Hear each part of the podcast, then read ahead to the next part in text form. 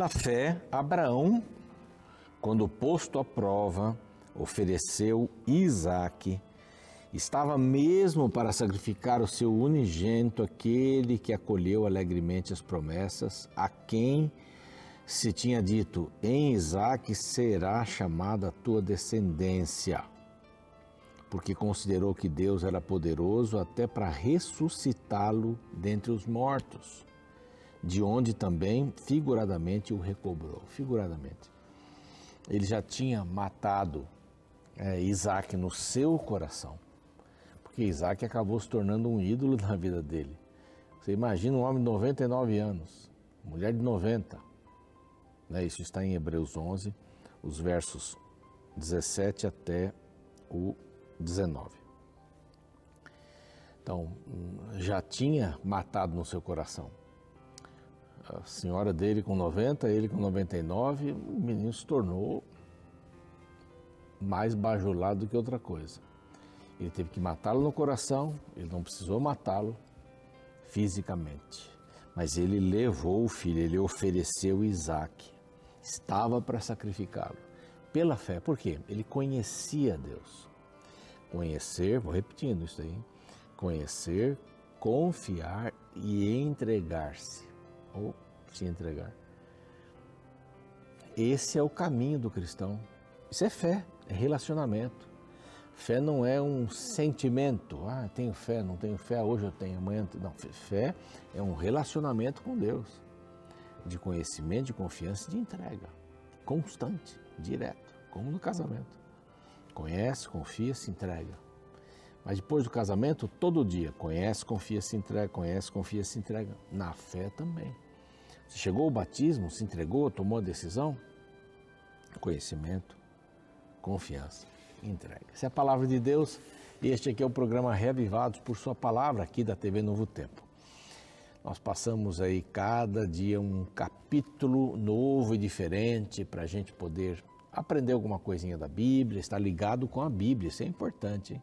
Estar ligado com a Bíblia. A Bíblia não foi escrita em capítulos, como já falei para você. Às vezes tem um capítulo que tem mais coisas para a gente falar, outros que tem menos coisas para falar, um que tem muita história, outro tem menos história, é, fatos é, cronológicos, outros não, e assim por diante. A Bíblia é maravilhosa. Conselhos, provérbios, músicas, cânticos de louvor, hinos. E nós estamos felizes por podermos ter você aqui todos os dias, às seis da manhã, às onze e meia da noite, às três da manhã também, na TV. Estamos muito felizes porque temos um apoio dos nossos parceiros chamados Anjos da Esperança, que através das suas doações nos ajudam a pregarmos o Evangelho em português e espanhol para todo mundo. Se você quiser se tornar um anjo da esperança também, seja muito bem-vindo. Aqui neste WhatsApp você pode fazer sua pergunta, pode fazer a sua declaração de amor para Deus e para Novo Tempo também. Tá ok?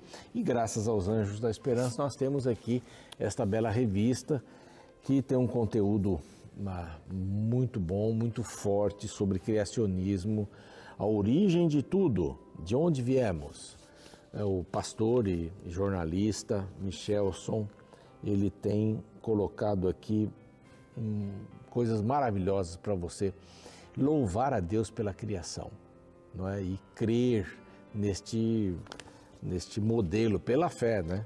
É, hoje a gente tem que chamar de modelo, né? Modelo disso, modelo daquilo, mas nós cremos pela fé. É muito melhor acreditar nisso, né? Do que num, num modelo que puff, foi feito aleatoriamente. Mas você pode pedir essa revista, ela é gratuita, vai chegar pelo correio. Você pode pedir por, por este WhatsApp que aparece aqui, tá bom? Bom, nós estamos também no YouTube, o nosso canal é Reavivados por Sua Palavra NT. Vá lá, se inscreva, vai ser bem legal. Nós estamos no NT Play, nós estamos também no Deezer, no Spotify, essas plataformas todas para você. Vamos para um rápido intervalo, na volta, nós vamos passar com você o capítulo 31 eh, de Isaías, tá bom? Então não sai daí, a gente volta já já.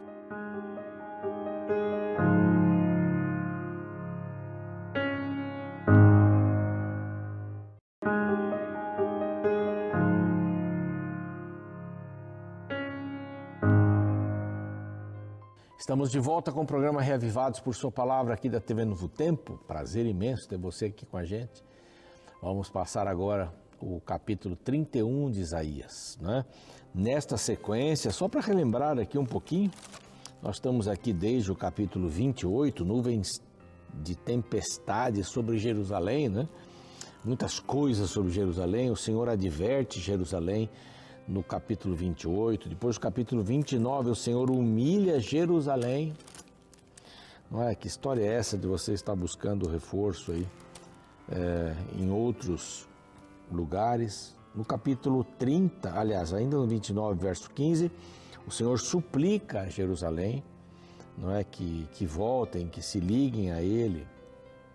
No capítulo 30, nós vimos ontem, o Senhor repreende Jerusalém com essas ah, alianças com o Egito e tudo mais, e ainda Deus ainda dá uma, uma visão do que poderia, poderiam ter sido e fala do julgamento dos assírios. E agora o capítulo 31, que é o último deste bloco. Amanhã a gente começa com outro bloco com quatro acontecimentos futuros. O abalo e a glória do futuro. Né? Capítulo 32 é muito bonito. Amanhã vai ser bem legal também. Hoje, o Senhor defende Jerusalém. Defende. Não faça isso, vocês vão se dar mal, vamos fazer aquilo outro que vai dar tudo certo. Essa, essa é a ideia, né? Eles precisavam ter uma fé genuína e confiança no poder de Deus. Nós vimos um pouco isso ontem. Ao invés de terem essa confiança e esta fé nas alianças humanas. As alianças humanas não provêm essa, essa visão espiritual e não tem força para isso, não tem forças para isso. E aqui é o quinto ai.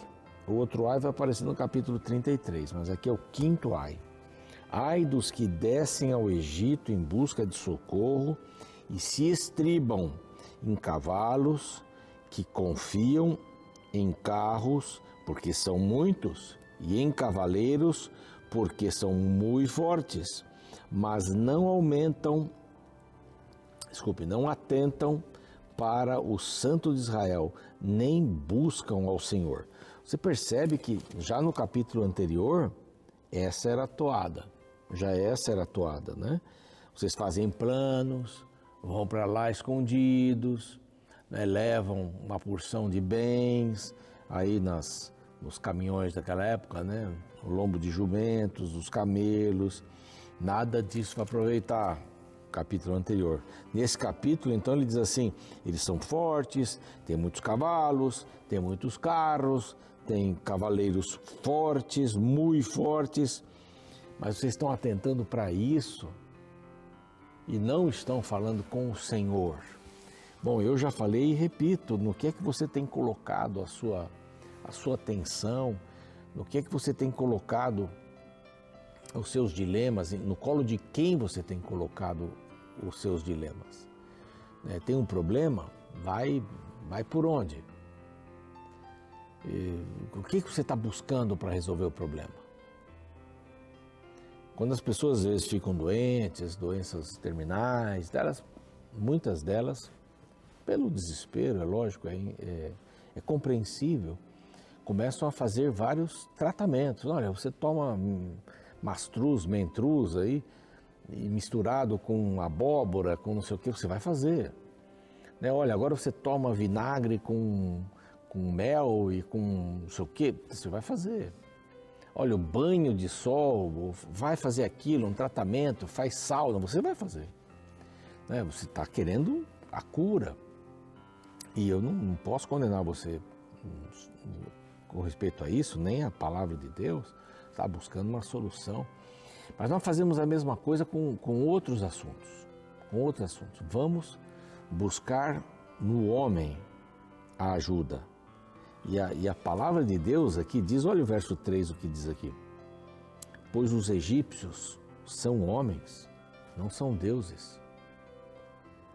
Quer dizer, vocês já saíram do Egito, adoravam muitos deuses, saíram, foi difícil. Esses deuses saírem do coração de vocês. Primeira oportunidade, vocês fizeram um Deus, um bezerro de ouro, e adoraram enquanto Moisés estava lá descendo com as tábuas da lei, ou estava lá com as tábuas da lei. Mas ele diz assim: os egípcios são homens, não são deuses. Agora veja bem uma coisa: tudo aquilo que você coloca no seu lugar em primeiro lugar é o seu Deus. Tudo aquilo que você coloca em primeiro lugar no seu coração, vamos montar a frase, é o seu Deus. Tudo aquilo que você coloca no trono da, da sua vida é o seu Deus. Pode ser uma casa, pode ser um filho, como Abraão fez. Pode ser um trabalho, pode ser a conta bancária, é? pode ser a saúde supervalorizada. Quer dizer, tudo que você coloca em primeiro lugar é o seu Deus. É o seu Deus.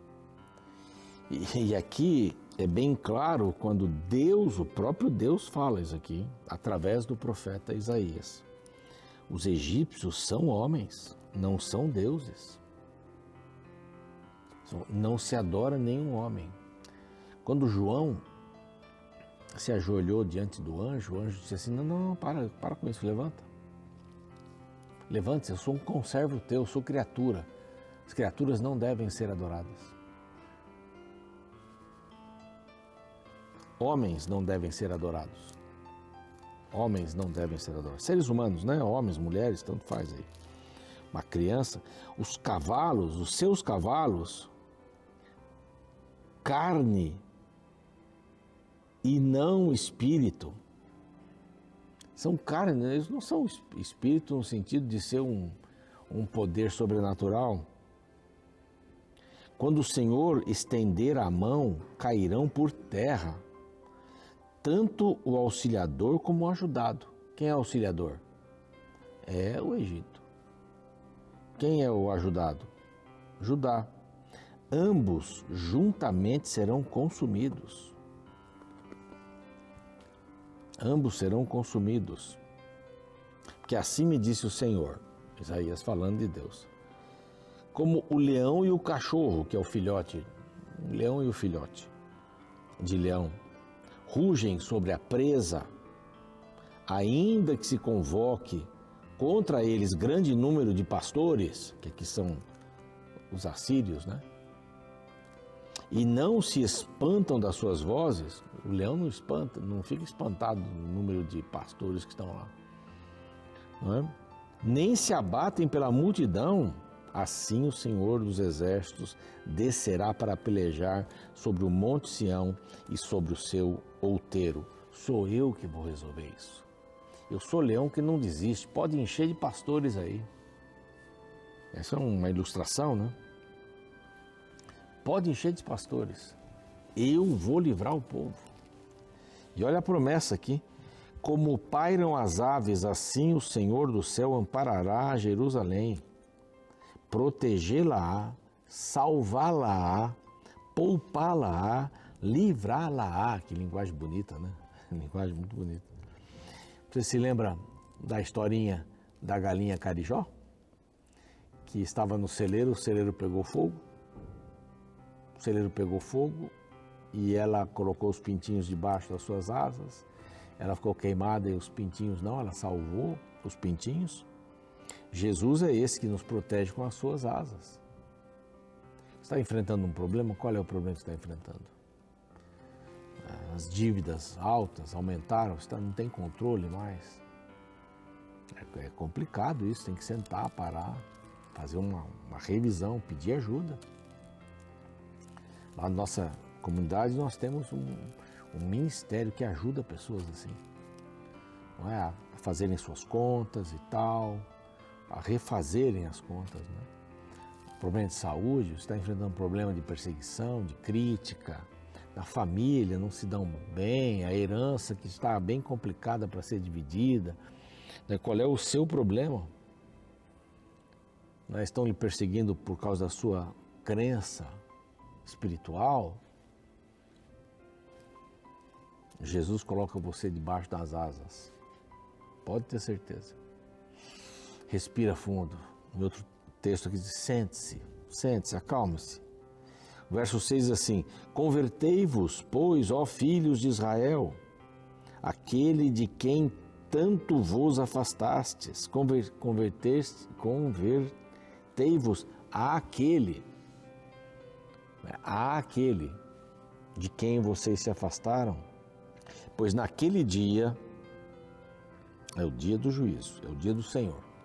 Pois naquele dia cada um lançará fora os seus ídolos de prata e os seus ídolos de ouro, que as vossas mãos fabricaram para pecardes. Então a Síria cairá pela espada, não de homem. A espada não de homem, duas vezes aqui a palavra. O Egito é homem. Então vocês vão se estribar no Egito? Os assírios vão cair pela espada não de homem. Não é esse método que vocês estão usando. Não. Não é desse jeito que as coisas vão ser resolvidas. Se você tenta resolver um problema da mesma maneira, sempre, e não dá certo, você tem que mudar a maneira. É o mesmo jeito, esperando ter uma solução diferente, não vai. Tem que mudar. Experimente o Senhor Jesus dirigindo sua vida, para dar calma, tranquilidade, pensar melhor. Então, em 701, Senaqueribe, nós vamos ver depois lá para frente um pouco mais sobre isso. A Ásia, a Ásia, a Síria cairá pela espada, não de homem, não de homem. A devorará, fugirá diante da espada, e os seus jovens serão sujeitos a trabalhos forçados, aqueles que ficarem, não, não por Israel, mas por outros, né? Babilônia especialmente de medo não atinará com a sua rocha de refúgio. Seus príncipes espavoridos desertarão a bandeira, diz o Senhor, cujo fogo está em Sião e cuja fornalha em Jerusalém. É, é a ideia do sacrifício, né? Dos, dos sacrifícios. Então, mais confiança em Deus e menos confiança no homem. Essa é a palavra de Deus mais confiança em Deus e menos confiança nas ações da humanidade, nos poderes humanos. Mais confiança em Deus. Mais confiança em Deus do que confiança no casamento. É que estou falando, pastor. É isso mesmo. Quanto mais confiança em Deus, melhor o seu casamento. Quanto mais você se aplica à palavra de Deus, melhoram os seus relacionamentos. Quanto mais você aplica, mais honesto você acaba sendo. A palavra faz você ser assim. Vai mudando o seu coração. Então busque na palavra. Deus, aqui também não é uma coisa simplista. Aceite a Jesus, tudo vai melhorar. Não, não é isso. Não é isso. Mas você tem que buscar a Deus. Os arautos têm uma música que diz: chora, chora, mas chora no colo de Jesus. Eu acho incrível essa, essa letra. Chora, mas chora no colo de Jesus. Vai lá, busca o Senhor, busca o Senhor. E que Deus possa abençoar você nas muitas decisões que você precisa tomar. Consulte a palavra, consulte o Senhor. Na Bíblia não tem o nome da pessoa com quem você vai se casar. Pode, pode até ter o, o nome, né? mas não está lá. É, a Rose vai se casar com o Ronaldo. O nome da minha esposa é Rose né? Rose. Mas ah, não está escrito ali. Bom, não tem nem o nome Ronaldo, nem Rose também, né? Mas, mas não está escrito.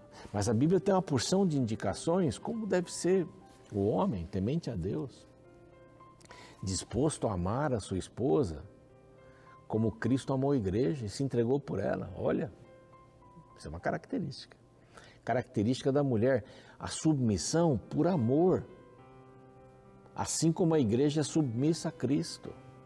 Não é escravida, é escravi, escravidão. Não tem nada a ver. Mas é importante isso. Tem lá. Né? A pessoa que controla a temperança, é uma pessoa que controla as finanças, a pessoa que quer educar bem os filhos, já tem tudo ali. A palavra tem, tem muita coisa. Então vamos buscar na palavra. Vamos orar? Pai querido, é, nós lemos aqui do teu desejo de que Judá estivesse buscando do Senhor a força para enfrentar a Síria. E o Senhor os ajudou, mesmo eles tendo buscado outros expedientes, homens, esperança em homens, em poderes estabelecidos, políticos. Mas nós queremos te pedir que não nos permita buscarmos ajuda para a nossa vida espiritual fora da tua palavra. E sem dúvida, a palavra nos alimentará e nos ajudará em outras áreas da vida. Nos fará sábios, que é o que mais importa para a vida. O que mais necessitamos, pessoas sábias. E nós queremos ser pessoas sábias, pegando a tua palavra no coração. Abençoa, Senhor, nossas famílias, abençoe as nossas escolhas. Em nome de Jesus, amém. Estamos terminando aqui a minha parte, o programa segue. E amanhã nós vamos falar sobre o capítulo 32, é muito bonito. É o que Deus gostaria que fosse, como Deus gostaria que fosse. Amanhã a gente se vê.